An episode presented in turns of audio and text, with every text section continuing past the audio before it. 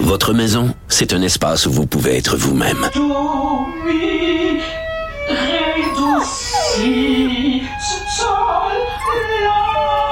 Elle mérite d'être bien protégée et vous méritez d'être bien accompagné. Trouvez la protection la mieux adaptée à votre maison avec Desjardins Assurance et obtenez une soumission en quelques clics sur desjardins.com. Protégez vos dépôts, c'est notre but. La SADC protège vos dépôts dans les institutions fédérales, comme les banques. L'AMF les protège dans les institutions provinciales, comme les caisses. Oh, quel arrêt! Découvrez ce qui est protégé à vos dépôts sont protégés.ca. Cher public, nous vous invitons à prendre place confortablement et à fermer la sonnerie de votre téléphone cellulaire. En cas d'incident, veuillez repérer les sorties de secours les plus près de vous. Bon divertissement. Un, deux, un, deux. OK, c'est bon, on peut y aller. Sophie Durocher. Elle met en scène les arts, la culture et la société pour vous offrir la meilleure représentation radio. Sophie Durocher. Tout un spectacle radiophonique. Bonjour tout le monde, merci d'avoir choisi Cube Radio. Écoutez, depuis le 18 novembre, vous le savez, le Québec est en deuil après le décès de Jean Lapointe. C'est euh, avec beaucoup de, de tristesse qu'on a appris euh, son décès et on a appris aussi avec beaucoup de tristesse qu'il n'y aurait pas de funérailles nationales. Aujourd'hui, je parle avec Jean-Marie Lapointe, mais d'abord, je vais commencer par lui demander comment il va. Jean-Marie, comment vas-tu? Ah, Oh mon Dieu. Souvent, j'ai le moton dans la gorge quand les gens commencent à me demander comment je vais parce que c'est comme si je prenais conscience que, OK, là, on va parler de papa. Papa n'est plus là. Et c'est comme un arrêt. Là, là je comprends parce qu'on est beaucoup dans l'action euh, à préparer les funérailles et tout ça. Puis on dirait qu'il y a encore un peu euh, l'aspect irréel, sauf que on est vite ramené à la réalité parce que il y a quand je vois des photos de papa circuler dans les médias, il y a une date de naissance puis une date de mort. Là, je vois qu'il y a vraiment une fin. Alors, comment je vais? Je vais quand même bien. Je, je, vis mes émotions euh, une vague à la fois. Il y a quand même beaucoup de support. Il y a une, une joie d'être en paix. C'est précieux, ça, d'être en paix avec l'absence d'une personne parce que on a tout dit, on a tout fait, on est... Euh, euh, j'étais tout à fait en paix avec, avec mon père quand il est, il est parti. Euh, mais il y a ça, Il y a des moments de vide, il y a des moments de, de, de tristesse, mais il y a des moments de, de grande gratitude d'être autant supporté, encadré. J'ai tellement de beaux messages. Euh, là, je parle aux jeunes, mais mes sœurs, moi, mhm. Mercedes, sa conjointe, tellement, tellement de beaux messages que tu te dis, mon Dieu, c'est pas donné à tout le monde de pouvoir pleurer en gang. Combien de gens pleurent en silence tout seuls dans leur salon? Nous, c'est pas notre cas. alors, euh, pour le moment, ça se passe quand même bien. Et j'imagine, oui, c'est sûr que s'il y a tout cet appui-là, en même temps, tu comparais avec quelqu'un qui pleure tout seul dans son salon, ça, ça, ça aide, mais ça n'efface pas la douleur. Elle est, euh, elle est aussi grande que notre papa soit hyper connu ou qu'il soit euh, monsieur, monsieur inconnu. La douleur, la douleur est la même, bien sûr. Oui, oui, Sophie, la douleur est la même, mais en même temps, imagine tu tombes en panne, tu es dans ta voiture, mais que tu as 8, 9, 10 personnes qui la poussent. Quelle belle image. Plus léger. Quel plus hein, c'est plus léger à la gang. on est toute la gang. Je suis mal pris, je suis tout seul dans ma voiture, mais là, attends, hey, on va t'aider, on va t'aider. Donc, il y a un peu de, il y a un peu de ça. C'est que je me sens hyper accompagné et la lourdeur de la perte du vide, euh, on la supporte à la gang. C'est une grande différence. Oui, je suis entièrement d'accord et j'adore ton image, euh, en effet, de... non, mais c'est vrai, parce qu'en en fait, c'est une, panne, une panne de cœur. Ton cœur a arrêté de battre mm-hmm. le 18 novembre. Puis là, ben, il y a plein de gens qui t'aident à, à, le repartir. à repartir. Ah, c'est bien dit. Hein? aussi, hein, une image en amène une belle. Bon. c'est vrai, il y, a plein de gens qui me donnent plein de petits électrochocs de, de repartir mon cœur parce que il arrête de battre, étant donné qu'on a quelqu'un qui a aussi arrêté de fait arrêter de battre le sien. Mais effectivement, je me sens privilégié, je me sens supporté. Puis on dirait que on est tellement dans l'organisation aussi hein, des, de, la chapelle ardente, des funérailles, que on, est aussi habité, je me sens habité par l'âme et l'esprit de mon père qui, à chaque fois qu'on prend une décision à qu'est-ce qu'on fait, qu'est-ce qu'on fait pas, dit qu'est-ce que papa il voudrait dans le fond? Parce qu'on avait des grandes lignes. Papa était un homme croyant, religieux, donc c'est sûr que ça se passe à l'église, mais au-delà de ça, ben, on se pose la question, qu'est-ce que papa aimerait? Quelle sorte de texte qu'il aimerait qu'on lise? Ben, ça nous aide à prendre des décisions. Je comprends tout à fait. Puis avec euh, ton empathie et celle de ton entourage, euh, ça permet de prendre en effet les bonnes décisions. On va en parler un petit peu plus tard des funérailles de la mhm. chapelle ardente. Mais d'abord, je dois quand même mentionner qu'aujourd'hui, on est le 6 décembre et ben ça aurait été son anniversaire. 87. Papa aurait eu 87 euh, aujourd'hui. Puis et écoute, je te dirais que ça faisait quelques années que papa avait des soucis de santé, puis on se disait à chaque fois, est-ce que c'est sa dernière fête? C'est son dernier anniversaire avec nous, tu sais? C'est cette euh, conscience-là de est-ce que c'est notre dernière fête des pères? Est-ce que c'est mon dernier anniversaire avec mon père? Ben là, c'est confirmé, là. Papa ne s'est pas rendu à son 87e. Donc, ça c'est particulier, là. Je te dis que c'est particulier de fêter sans lui, mais euh, encore une fois, il y a des beaux, beaux bonnes fêtes à papa qui, qui lui sont transmis, puis c'est pas pour rien. On se parle aujourd'hui, il y a des belles synchronicités, donc ça, ça, ça, fait, ça fait un beau clin d'œil pour papa.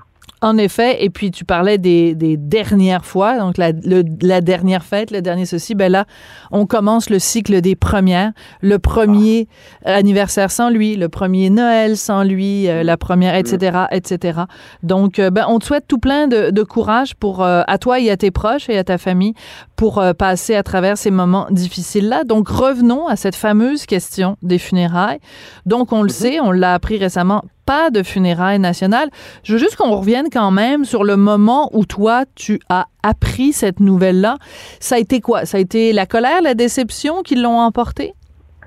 Non, euh, déception, oui, pas de colère, mais une incompréhension, une incompréhension comme beaucoup de gens, même des, des politiciens ne comprenaient pas. Puis on est plusieurs à ne pas comprendre les critères qui déterminent si oui ou non une personne peut avoir des funérailles, nationales. Tu sais, comme euh, Là, c'est le gros lâcher prise hein, qu'on a tous, c'est tout appliqué dans la famille. Du bon, ben il y en aura pas, il y en aura pas. Bon, ben qu'est-ce qu'on peut faire maintenant? Alors, comme le gouvernement euh, provincial, euh, la ville de Montréal, les jeunes nous ont dit, on va vous aider.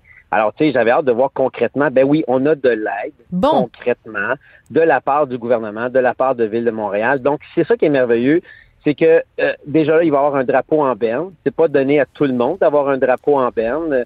Euh, on est supposé avoir une rencontre privilégiée avec euh, le premier ministre éventuellement, mais ça c'est à déterminer. Mais pour ce qui est des funérailles, ben c'est sûr qu'il va y avoir de la sécurité, c'est sûr qu'il va y avoir un protocole, c'est sûr qu'il va y avoir des dignitaires, des, politiciens. Donc, qui dit ces personnes-là qui se déplacent, ben ça va nous demander euh, de l'aide, hein. ça va nous demander une certaine forme d'encadrement. Et puis, ben, évidemment, à la dernière minute, on a su qu'il n'y en aurait pas de funérailles euh, nationales et on se disait, ben là, ça nous prend une chapelle ardente parce que qui dit funérailles nationales aurait dit aussi la possibilité au public de venir assister aux funérailles. Voilà.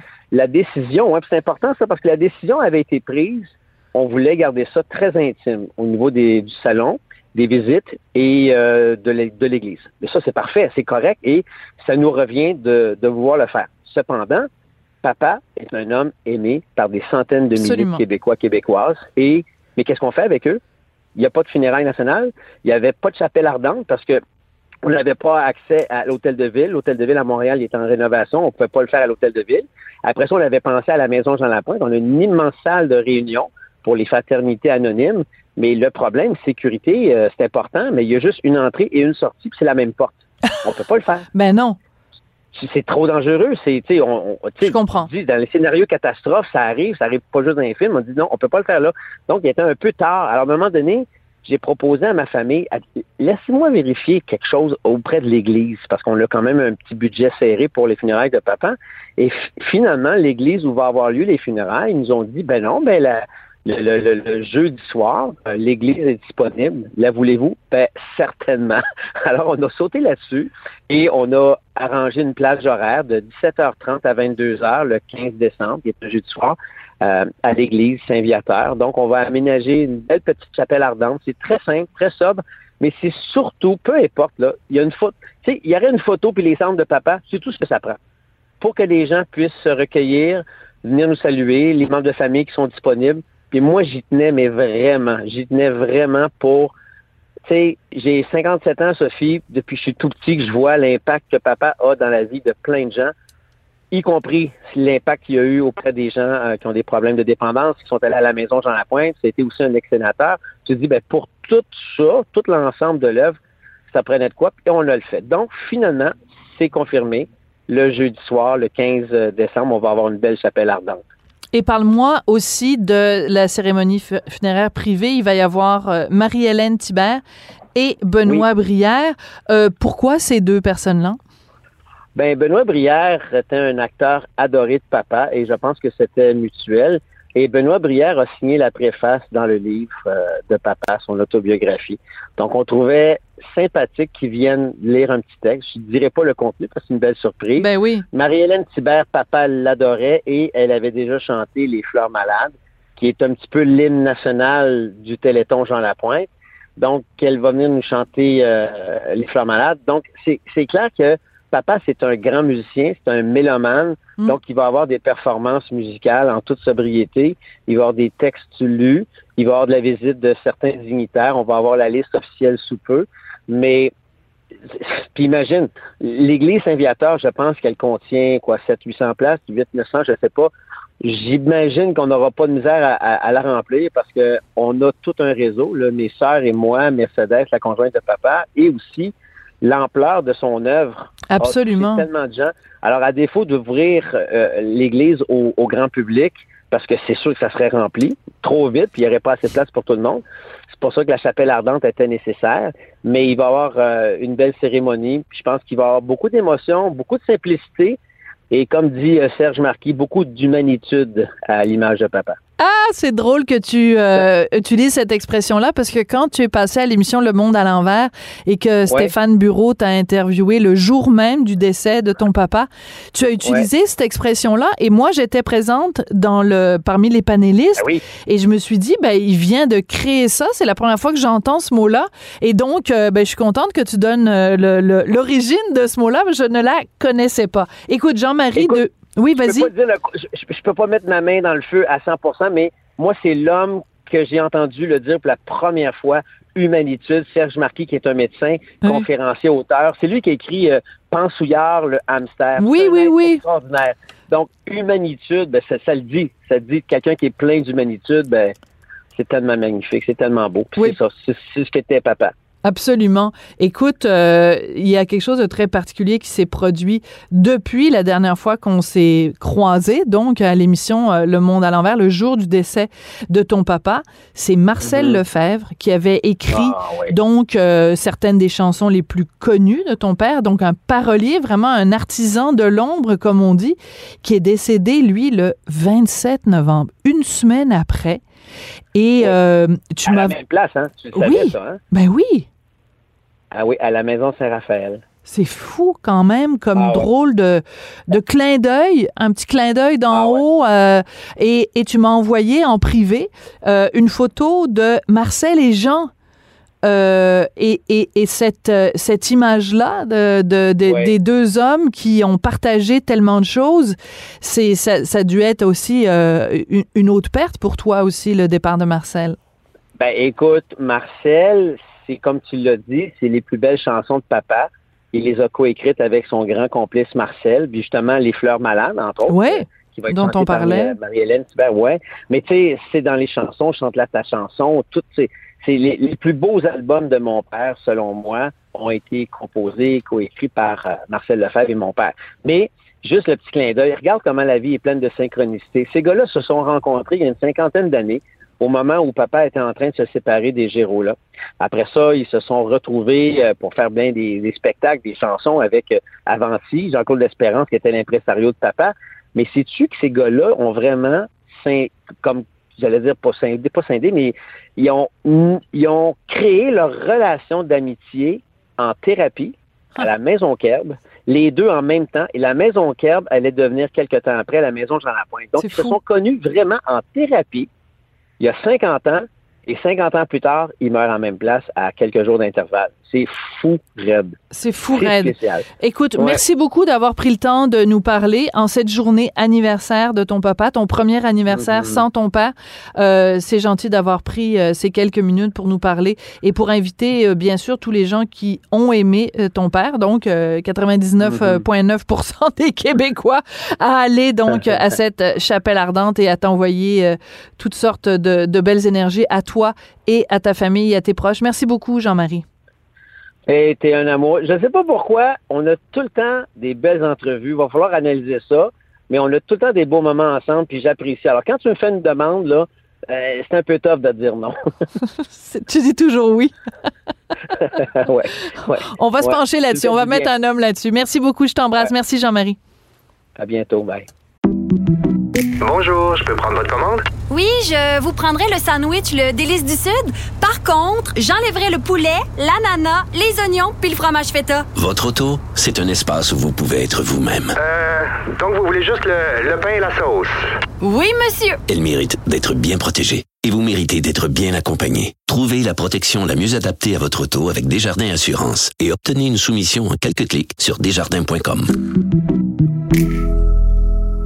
Protégez vos dépôts, c'est notre but. La SADC protège vos dépôts dans les institutions fédérales, comme les banques. L'AMF les protège dans les institutions provinciales, comme les caisses. Oh, quel arrêt! Découvrez ce qui est protégé à vos dépôts sont protégés.ca. Mes récompenses Sonic, c'est le programme qui désire exaucer tous tes souhaits. C'est simple. Plus tu utilises ta carte du programme Mes récompenses Sonic durant les mois de mars et d'avril, meilleures sont tes chances de remporter 5000 dollars pour réaliser tes plus grandes folies. Visite l'une de nos stations Sonic et comble tes envies.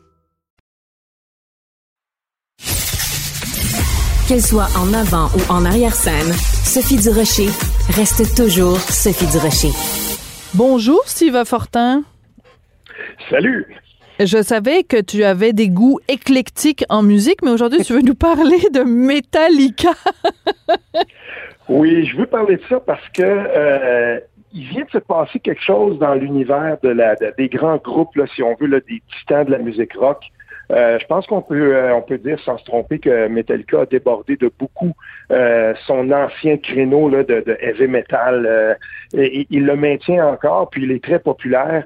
Mais là, ce qu'il s'apprête à faire ce groupe-là en 2023, on repousse tout ce qui a jamais été fait dans ce dans, dans, cet univers-là et probablement même ça le place là au, rang des, des, des grands euh, artistes là, qui font des concerts de stade. Et le, magazine spécialisé Metal Hammer, euh, qui, qui, qui, se spécialise justement dans les nouvelles de cette de, de cette scène-là, publiait un texte le 2 décembre dernier. Puis euh, ce qu'on disait, c'était Êtes-vous prêt à dépenser beaucoup d'argent? Parce que on dépense ici aussi, on entre dans un autre créneau complètement. On n'est plus dans la tarification dynamique. Ce qu'on fait, c'est que pour une tournée qui va s'amorcer au mois d'avril de l'année prochaine, mhm. donc le 27 avril 2023, on, on, amorce une prévente, mais qui va se centrer autour de quoi? Autour de euh, expérience améliorée, donc enhanced experience et privilèges. Sortez vos bidous parce que oh oui, sortez vos bidous parce que si vous voulez faire partie de ceux qui vont se sécuriser des places pour euh, ces, ces, ces expériences-là, euh, ça va coûter au bas mot entre 414 dollars et 7200. Ben voyons donc. Ben voyons 72, donc. 72 de Sophie, parce que c'est le nom du prochain album de euh, Metallica, 72 saisons, 72 mm. Seasons. Donc, l'ultime package à 72, 72, 7272 dollars. À ce prix-là, vous allez à un concert, vous êtes traité comme une rock star, on va vous accueillir, vous avez une loge, vous avez des consommations, il va y avoir un party privé après ça avec les membres du band qui vont venir et tout ça. On vous traite aux petits oignons, mais c'est 7000, plus de 7000 dollars euh, pièce. Et pour 400 dollars, ben là, vous faites partie des pauvres. Euh, on va vous laisser entrer dans l'admission générale. J'aime bien, j'aime bien 400 dollars et pauvres dans la même phrase, Steve. Quand les gens ont de la difficulté à faire leur épicerie euh, ces temps-ci, là, non, non, je te taquine. Ah, c'est incroyable, mais il faut quand même dépenser 4, plus de 400 dollars pour euh, être admis dans l'admission générale et euh, avoir droit avec ça donc à une casquette, par exemple, on dit un morceau de marchandise, merch de, de marchandises du band, et puis euh, on va aussi vous donner un drink. Donc ça, c'est pour plus de 400 dollars. Il faut comprendre aussi que dans cet univers-là du, du heavy metal, la section de, de l'admission générale, moi, en fin de semaine, j'étais au concert à la Place Belle d'Amon Amarth, puis c'est un groupe suédois là, de, de musique très, très populaire. C'était plein à craquer, la Place Belle débordait. Mais pour être assis, ça coûte moins cher. On peut trouver des billets assis, là, euh, la, tarification dynamique fait en sorte que le jour du concert, ça partait pour 60 dollars. Mais si on voulait aller dans l'admission générale puis faire partie du marsh pit puis ceux qui se rentrent dedans, là, ben ça, ça coûtait au bon mot 271 dollars, même la journée du concert. Donc, l'admission générale, c'est cher généralement, mais là, monter ça à 400 pièces puis dire on donne une casquette puis un drink, ça commence à faire cher, surtout que ça va être pas mal plus gros. L'admission générale va être cette fois-ci, donc, euh, à Montréal, c'est au stade olympique. Puis, dans le milieu, là, pour 1000 pièces, ils ont créé à l'intérieur du stage, de la scène, ils ont créé un espace rond, puis on va pouvoir regarder le, concert, mais dans le milieu de la scène. Hein? Ça, ça part à 1000 dollars. Oui.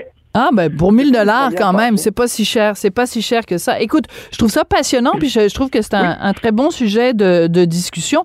Parce que justement, je, le mentionnais tout à l'heure, en ce moment, ce dont on entend beaucoup beaucoup parler, bien sûr à cause de cette motadine d'inflation, c'est de la mhm. difficulté du de la famille moyenne euh, à joindre les deux bouts. Écoute, les les les banques euh, alimentaires sont débordées et ils voient dans les banques alimentaires des gens qu'ils ne voyaient pas avant c'est-à-dire des gens qui avant donnaient des denrées aux banques alimentaires. Aujourd'hui, ces personnes-là vont dans les banques alimentaires pour avoir de quoi nourrir leurs enfants trois fois par jour.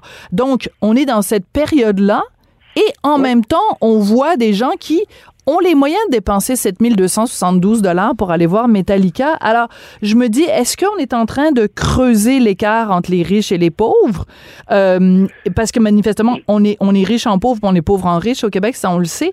Mais ils sont, c'est, c'est qui ces gens-là au Québec qui ont les moyens de dépenser 7000 dollars pour aller euh, acheter un billet pour Metallica? Je veux leur nom et ben, leur adresse, je veux savoir c'est qui. Mais oublions pas que Metallica a lancé son premier album en 1986 euh, à, l'instar de, de, groupes que je suis allé voir en fin de semaine, là, qui, qui, eux aussi roulent leur boss depuis à peu près de, ces années-là. Moi, j'ai vu beaucoup de têtes blanches euh, dans un show d'heavy metal qui pourtant ferait décoiffer à peu près euh, n'importe quel adolescent.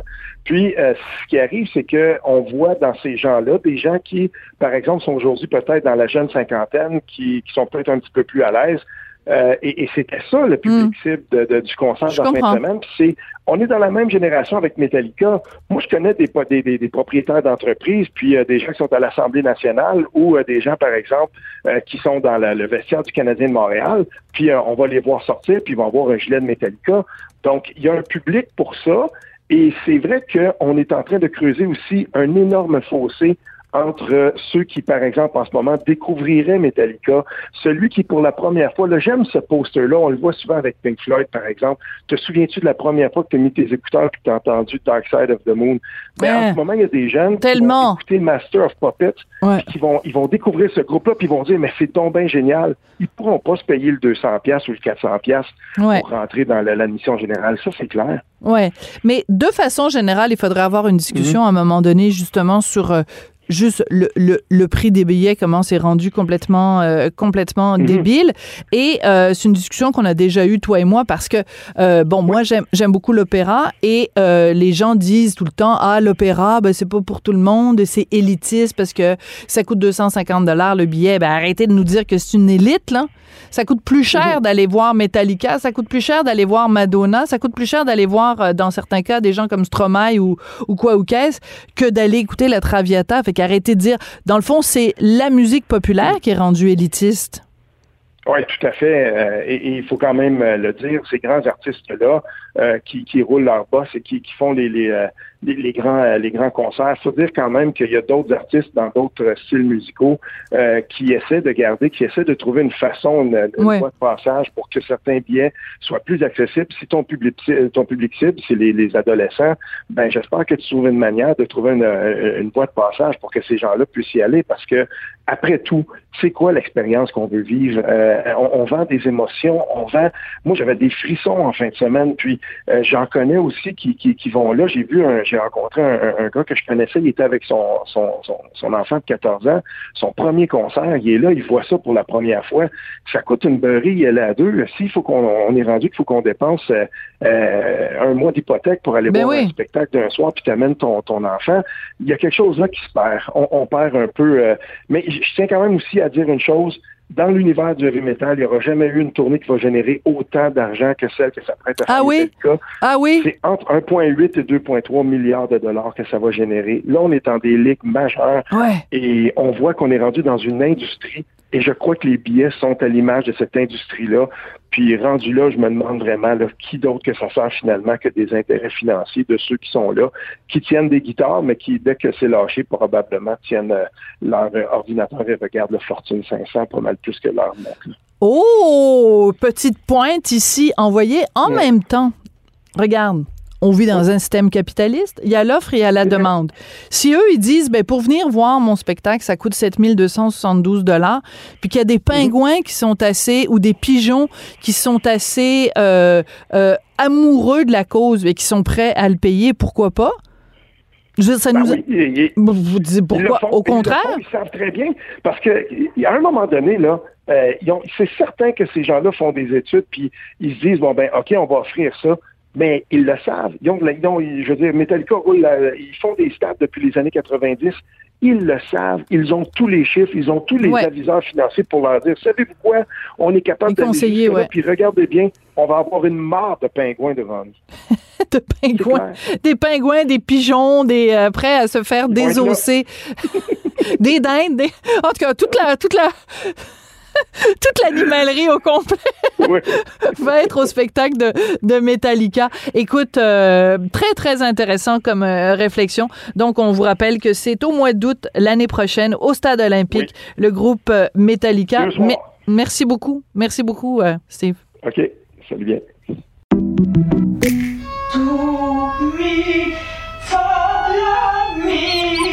Votre maison, c'est un espace où vous pouvez être vous-même.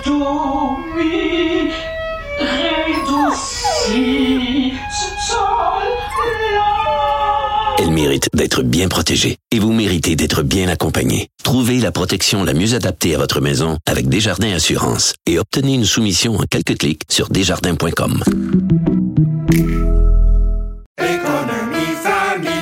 Ici Ricardo. Et Émilie, marchand d'IGA. On a envie de vous inspirer à bien manger. À moins de 5 la portion. Suffit de repérer les produits valeurs sûres et de les cuisiner avec une de nos recettes. Les valeurs sûres, c'est bien pensé, hein? Bien sûr! Détails sur IGA.net.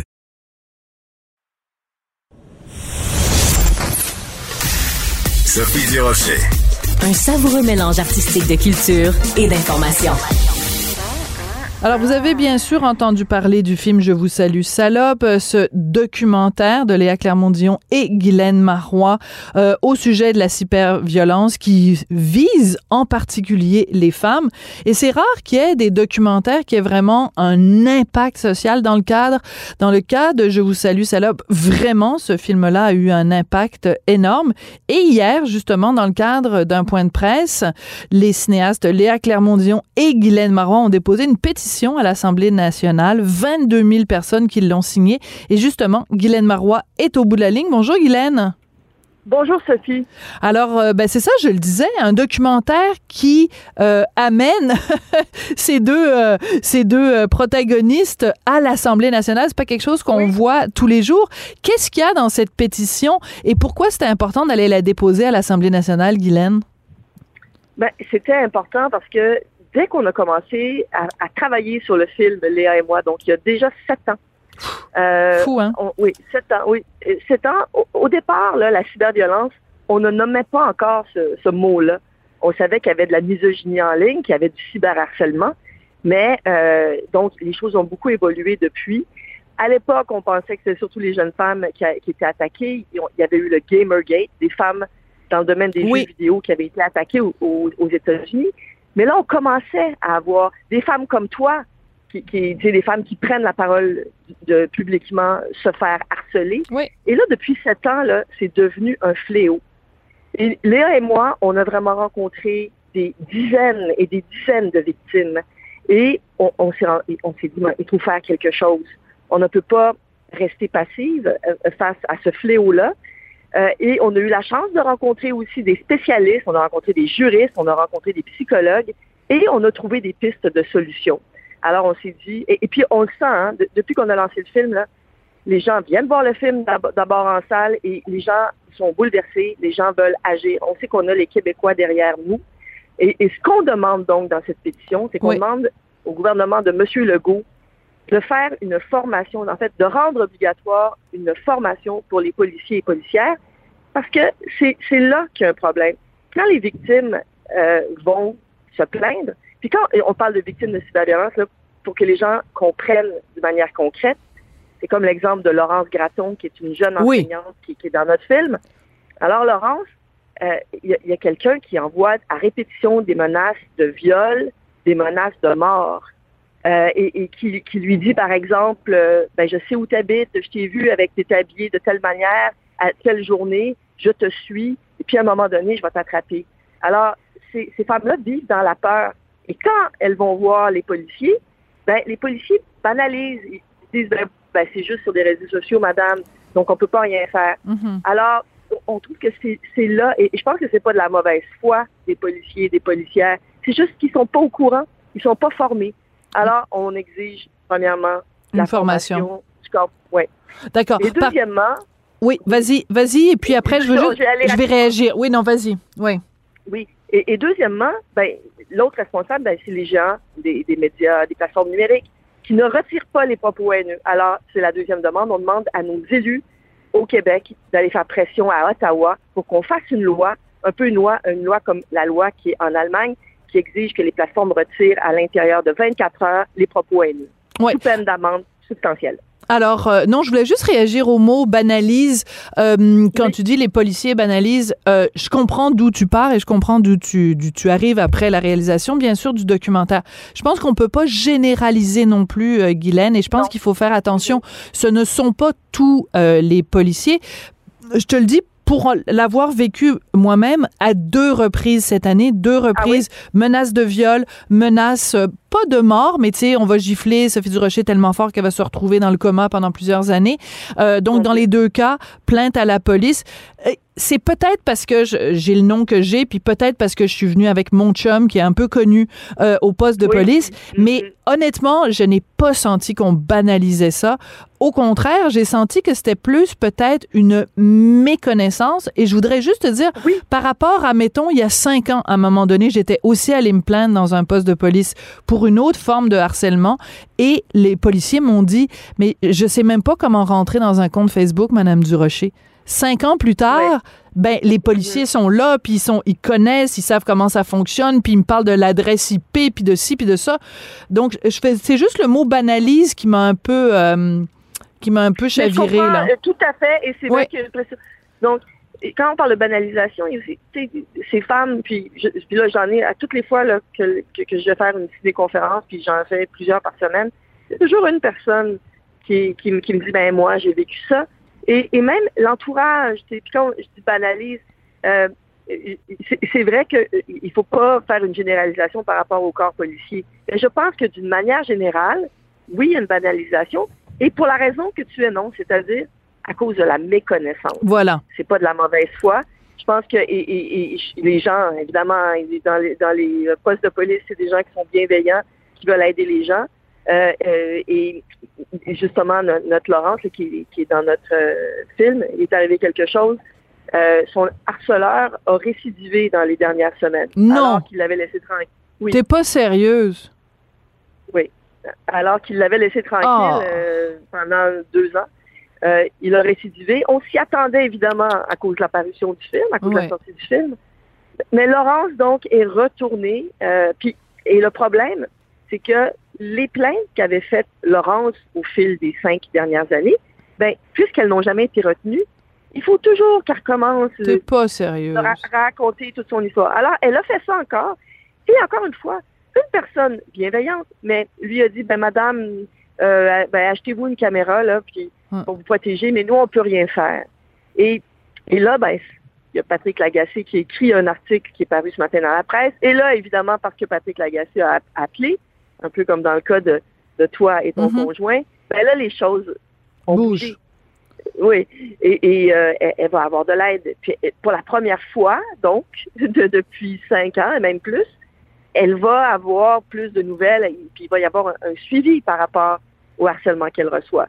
Donc, oui, euh, oui, on, on peut dire banalisation, on peut dire méconnaissance, mais je pense qu'une formation des membres du corps policier, ça aiderait beaucoup. C'est incroyable quand même euh, que que ces euh, que ces gens-là agissent de cette façon-là. J'aimerais te poser une question. Quand on est comme Mhm. ça euh, harcelé, quand l'exemple que tu donnes aussi de, de Laurence, le gars qui a, qui a récidivé, est-ce que on les met, est-ce qu'on leur met le nez dans leur caca? Ce que je veux dire, est-ce qu'on fait des captures d'écran puis qu'on partage ça pour les dénoncer, ces gens-là? Euh, est-ce que c'est la, la, la bonne chose à faire? Parce que moi, quand je le fais, euh, je l'ai fait même pas plus tard que hier. Euh, Il y avait un gars qui m'a traité de grosse conne, puis tout, parce qu'il n'a pas aimé une, une de mes chroniques. Bon, j'ai pris une capture d'écran, j'ai mis son nom, j'ai dit c'est le, champion du jour. Est-ce que ce gars-là, il va avoir un comportement où ça va être pire après, ou il va prendre son trou puis il va arrêter, d'après toi? Mais moi, je pense qu'il y a plusieurs choses à faire. Euh, et, et je, je pense qu'il faut agir et tu as bien fait de le faire. Euh, et je pense que de signaler, même si la plupart des gens, je pense que tu as dû essayer de signaler aussi à Facebook ou à Twitter. Ben oui. La plupart. Mais ils font rien. Alors, la- voilà. Mais il faut quand même continuer de le faire. Euh, et, et je pense qu'il y a une conscientisation, justement, qui est en train de se produire. Puis je pense qu'on va gagner quelques-unes de ces personnes-là. On n'en- on n'enrayera pas demain Ouais. la haine et la violence euh, et la violence en ligne. Ça, c'est clair, mais je pense qu'on peut mettre un frein. Puis surtout, si cette personne qui profère des menaces de mort, euh, qui t'envoie des menaces de, de mort ou de viol, un jour est punie, ben, à un moment donné, euh, ils vont comprendre, ils vont s'arrêter. Et, et c'est ça le problème, c'est l'impunité des agresseurs. Ouais. Alors, si cette personne était venue euh, à, je sais Ben pas, voilà. au journal ou à Cube Radio, Ben oui. te rencontrer et te dire, ben, tu sais, pour faire des menaces, ben, il serait arrêté. Et il serait passé. de- euh, et et c'est pas parce que c'est sur des plateformes que c'est moins sérieux.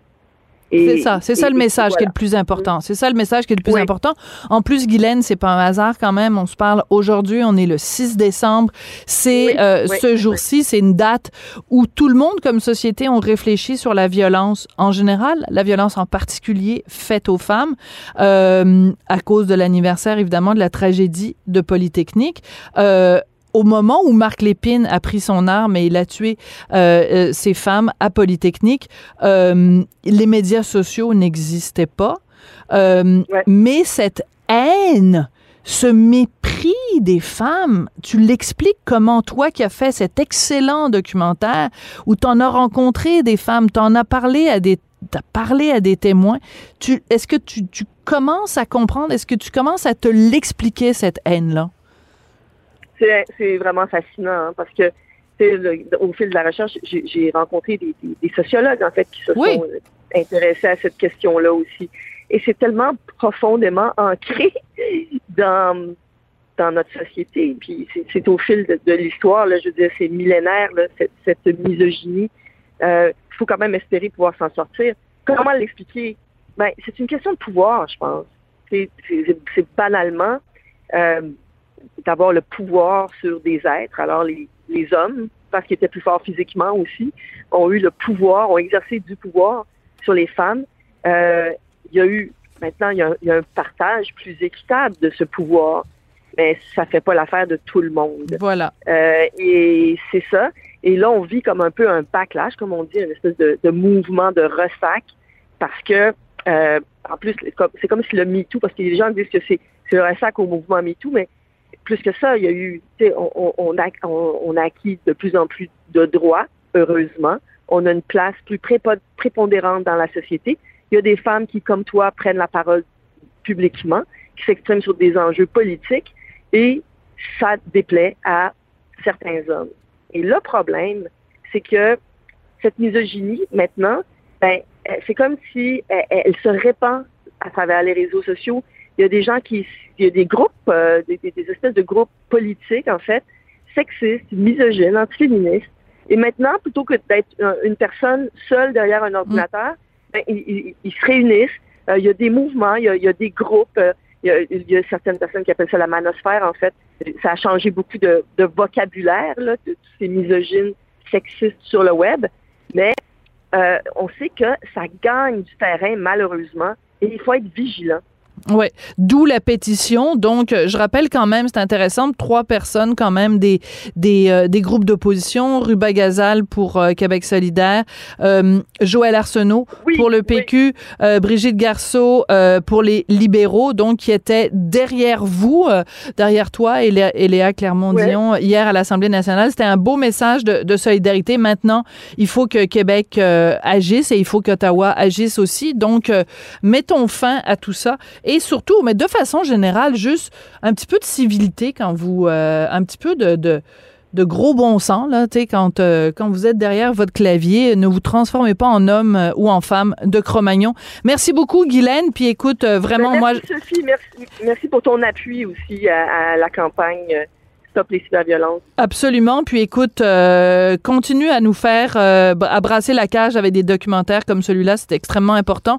Et je vous salue, salope. Ça aura vraiment euh, marqué l'année 2022. Merci beaucoup, Guylaine Marois.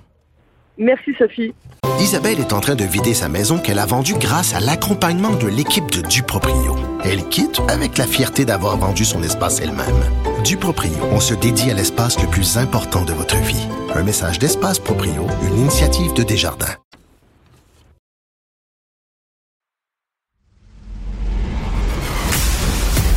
Sophie Durocher. Dès que le rideau s'ouvre, elle s'installe au micro pour interpréter sa plus grande prestation en carrière. La semaine dernière à Cube Radio, j'ai fait une entrevue avec Xavier Dolan et on a parlé bien sûr de cette magnifique série diffusée sur Club Illico, La nuit où Laurier Gaudreau s'est réveillé.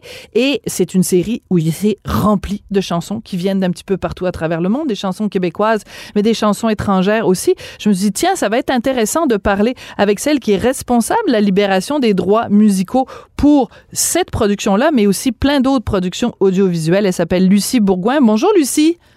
Bonjour Sophie. Est-ce qu'on peut dire que Xavier Dolan, c'est un petit peu comme euh, Jean-Marc Vallée quand il a fait Crazy, quelqu'un qui est vraiment fou de musique et qui veut en mettre euh, à toutes les deux minutes dans ses séries ou dans ses films? Absolument. Xavier est, est quelqu'un qui adore la musique. Puis je peux le dire par expérience, qu'il y a beaucoup de respect aussi pour la musique. Et évidemment, il en mettrait partout. Il Voilà. Mettrait- Non, oui, il en mettrait partout. Il est comme gourmand. Alors évidemment, euh, vous, votre travail, euh, Lucie, c'est vous recevez comme ça une demande, le réalisateur dit bon ben moi je voudrais avoir telle chanson, telle chanson, telle chanson. Vous, comment ça fonctionne quand vous voulez obtenir les droits, la libération des droits? Comment ça marche? Expliquez-nous, prenez-nous par la main et expliquez-nous comment ça fonctionne. D'accord. Bon, Xavier ou la production, parce que Xavier choisit ses chansons souvent sur scénario. Je reçois la liste des chansons. Je fais une recherche. À qui appartiennent les droits? Qui a écrit la chanson? Qui la chante? Qui est la, quelle est la compagnie disque? Qui détient les droits sur la bande maîtresse?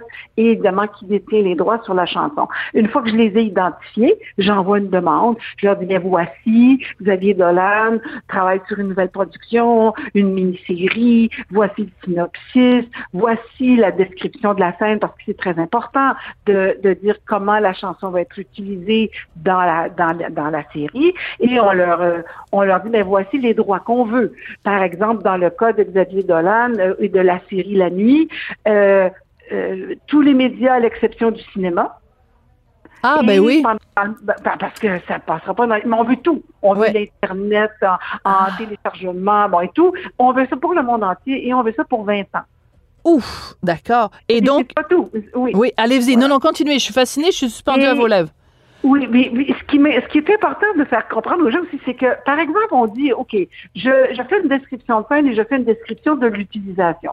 Si on dit, par exemple, que la scène va durer 32 secondes et que la chanson joue dans le fond sonore, euh, il y a des gens qui sont assis au bar et qui parlent, mais la chanson joue dans le fond, c'est une chose. Par contre, si, comme par exemple dans le cas de la chanson des croissants de soleil, elle se retrouve sur le générique de fin, c'est pas la même chose. Il y a des coûts rattachés à la façon dont on utilise une chanson. D'accord. Alors, ce que laissait, parce qu'on, ce qu'on comprenait quand même entre les lignes de Xavier, c'est qu'il était euh, frustré d'une certaine façon parce qu'il y a certaines chansons qu'il aurait aimé avoir et qu'il n'a pas pu avoir. Euh, donc, qu'est-ce qui fait que, par exemple, dans une production, il peut y avoir en effet des droits qu'on obtient et d'autres qu'on n'obtient pas? Il y a plusieurs choses. D'abord, je vais vous dire que dans ce dossier-là, pour Xavier, j'ai eu à négocier 100 chansons. Ah, ouch, c'est beaucoup ça. Oui, c'est énorme. Sauf que, évidemment, il en a pris 40. Et euh, une des raisons pour lesquelles on peut, on coupe, on coupe des scènes, on, euh, on coupe une, une musique parce qu'on se dit, mais finalement, on pensait que ça serait bien sur cette scène-là, ça ne l'est pas. Il y a aussi, puis je la comprends, la frustration de Xavier, sauf que Xavier, dans ce- il y avait tellement de choses dans la tête que je pense qu'il a mêlé des informations contradictoires, mais c'est comme je dis, c'est pas sa faute parce que lui, euh, le dossier de la musique, je veux cette tune là ok, ça marche pas, ça marche plus, j'aime pas ça sur la scène, on en met une autre, on la remplace, mais oui, effectivement, il y a eu des chansons euh, pour lesquelles on n'a pas eu de réponse. Euh, il y a des chansons pour lesquelles les tarifs étaient trop élevés, mais il y a une chose à laquelle je tiens beaucoup, c'est que tous les éditeurs avec lesquels j'ai travaillé au Québec ont été extrêmement réceptifs et euh, emballés. Et ils la voulaient, leur chanson, dans la scène. Il y en a, je veux dire, à- je ne veux pas nommer, mais je peux vous dire qu'il y a une seule compagnie avec laquelle on a dû faire tordre, mais je peux vous dire, depuis 28 ans que je fais ce travail-là à temps plein, tous les éditeurs et les maisons de disques québécoises avec lesquels j'ai travaillé, c'est rapide, c'est efficace, ils sont emballés, ils sont contents qu'on mette leurs chansons dans les séries parce qu'on a beaucoup mis de chansons étrangères, de Ben oui. des États-Unis, britanniques, françaises. Mais là, Xavier, il voulait mettre des chansons québécoises. Oui, il y a des chansons qu'on n'a pas pu avoir parce qu'on n'a pas eu de réponse, mais c'est toujours les mêmes individus. Ah. Ce n'est pas, puis je, je, je ne On les nommera pas, on les nommera pas, Non. mais on peut leur dire Non. ce qu'on pense d'eux. C'est des vilains, puis vous nous avez privé de chansons, puis on vous aime pas. Bon, les vilains qui nous écoutent, là. Bruno Pelletier, parce qu'il a parlé de Bruno Pelletier, d'Isabelle Boulay, puis de Ginette Renault. Ces gens-là, là, ont été extrêmement efficaces. Ils m'ont répondu dans les 24 heures, oui, Lucie, puis on a discuté d'un tarif, puis c'était raisonnable, ça a été approuvé par la production. Mais effectivement, il y en a d'autres que ça a été OK, personne nous répond. Puis quand on propose un tarif, on dit non, non, non, tu rajoutes un zéro. C'est c'est ça qui est frustrant, mais en même temps, Xavier il a demandé plein, plein, plein, plein, plein de chansons. C'était bien évident comprends. Il n'allait pas toutes les prendre. D'accord, je comprends. Et c'est Mais je important. comprends sa frustration aussi. Oui, oui, ben, on serait frustré aussi, euh, en effet, à ben, sa place. aussi. Mais c'est important d'apporter des- donc euh, ces précisions-là. Et vous le faites très bien, hein, Lucie, euh, les, les nuances. Je l'apprécie parce qu'en plus, vous nous faites un peu euh, le, le B à bas, là. C'est Libération des droits 101, j'adore ça. Alors, est-ce que c'est possible aussi que, dans certains cas, si vous vous dites, par exemple, vous contactez quelqu'un qui a fait une chanson, puis vous lui dites, bon, ben, c'est un réalisateur dont personne n'a jamais entendu parler, euh, qui a pas gagné de prix à Cannes, qui a pas été euh, en lice pour aucun prix, euh, ben là, il, il demandera pas très cher. Mais si vous dites, c'est pour Xavier Dolan, il a il est tellement connu, c'est possible qu'il y ait des gens qui soient un petit peu tentés aussi de rajouter une coupe de zéro, en effet. Non, c'est pas là que ça se passe. C'est pas là que ça D'accord. se passe. Ce qui arrive, c'est que quand on s'appelle Xavier Dolan, on peut demander les droits pour le monde pendant 20 ans parce que la production va se vendre à l'étranger partout Ah, c'est dans le ça. monde. Si on est un ré... ben oui, Ouais. si on est un réalisateur qui commence, moi j'ai J'en ai beaucoup derrière la cravate. Je, je n'ai pas travaillé qu'avec des géants comme Jean-Marc Vallée, Robert Lepage ou Xavier Dolan. J'ai travaillé avec des réalisateurs qui commençaient, mais c'est pas tellement le nom du réalisateur comme les droits dont on a besoin. C'est-à-dire comprends. si on a besoin d'une œuvre pour une scène qui dure une minute, euh, pour une deux diffusions sur Télé-Québec sur trois ans, c'est pas le même prix que tous les médias dans le monde, sauf le cinéma, pendant, pendant 20 ans. C'est, c'est, c'est là la différence. C'est-à-dire, C'est sûr que Xavier, il va pas produire une série qui va passer deux fois sur, sur Radio-Canada sur cinq ans. Mais non. Vous comprenez? Donc, c'est là que, c'est comme Jean-Marc Vallée, on voulait tous les médias. Crazy, on n'a on n'a pas fait ça. Parce qu'on n'avait pas les moyens de demander les États-Unis. Pour Crazy, on a demandé le monde, excluant les États-Unis, pour 10 ans. Parce qu'à l'époque, il n'y avait pas d'Internet, il n'y avait pas, ça n'existait pas. Donc, mais, puis il n'était pas si connu que ça à l'époque à l'étranger. C'est vrai. C'est par le temps. Euh, quand il a fait Dallas Buyers Club, sur lequel j'ai travaillé, on avait besoin des droits mondiaux, puis on avait des gros noms, on avait des acteurs connus. Donc, c'est sûr que, mais c'est parce qu'on demande tous les médias dans le monde à perpétuité ou pour 20 ans. C'est vrai. Ça fait une, ça, fait une grande différence. Une grosse nuance une, grosse nuance et euh, ce qui fait bon la richesse évidemment de la série telle qu'on la connaît. La nuit où Laurier Gaudreau s'est réveillé qui est vraiment absolument extraordinaire ah, euh, c'est que euh, dans le fond c'est très particulier parce que Xavier se sert de la musique pour nous passer de l'information. Et comme dans ce cas-ci, c'est un mystère parce qu'il y a une révélation dans la dernière, mhm. euh, dans le dernier épisode, des fois même des chansons pendant la série nous amènent sur une piste. On dit ah tiens. Il y a telle chanson qui joue, ça doit être euh, un tel, un tel qui a fait telle affaire. Puis finalement, on se rend compte, bon, ah, je veux pas... Eh, eh. Oui, alors, non, voilà. Donc, il, il, réalise avec la musique. La musique est quasiment un, acteur ou un comédien dans son, dans son film, là, dans sa série. C'est un personnage en soi. Voilà. C'est que, comme je disais au début, c'est Xavier, il écrit. Il écrit un scénario. Et puis dans sa tête de créateur, il dit ah tiens cette chanson là parce qu'il connaît beaucoup de musique Xavier. Ah cette scène là, ça serait bien cette chanson là. Ah telle scène, telle scène. Mais c'est sûr que à partir du moment où on arrive au tournage, qu'on fait un montage, tout d'un coup on dit hum, ça marche plus. Et je peux, non, c'est ça, ça sonne pas comme j'aurais pensé, ça passe pas le message que je voulais. C'est euh, un travail de plus de deux ans pour moi seulement. Incroyable. Ben, Lucie a travaillé pendant des années là-dessus. Oui. Euh, Alors, écoutez, Lucie, j'adore ça parce qu'on a pu euh, donc euh, préciser un certain nombre de choses, apporter des nuances et aussi faire une incursion brève mais pertinente dans votre métier de responsable de libération des droits musicaux pour les productions audiovisuelles. Merci beaucoup. Puis j'aimerais ça vous reparler à un autre moment donné aussi de différents dossiers parce que c'est vraiment absolument fascinant. Ça intéresse tout le monde ces questions-là. Merci beaucoup. Lucie Bourgoin. N'hésitez pas. Merci. Au revoir. Merci. Je veux remercier Marianne Bessette euh, à la recherche. Je veux remercier aussi euh, Joanie Henry à la mise en onde, à la réalisation. Et ben, je veux vous remercier, vous, d'avoir choisi Cube. À très bientôt.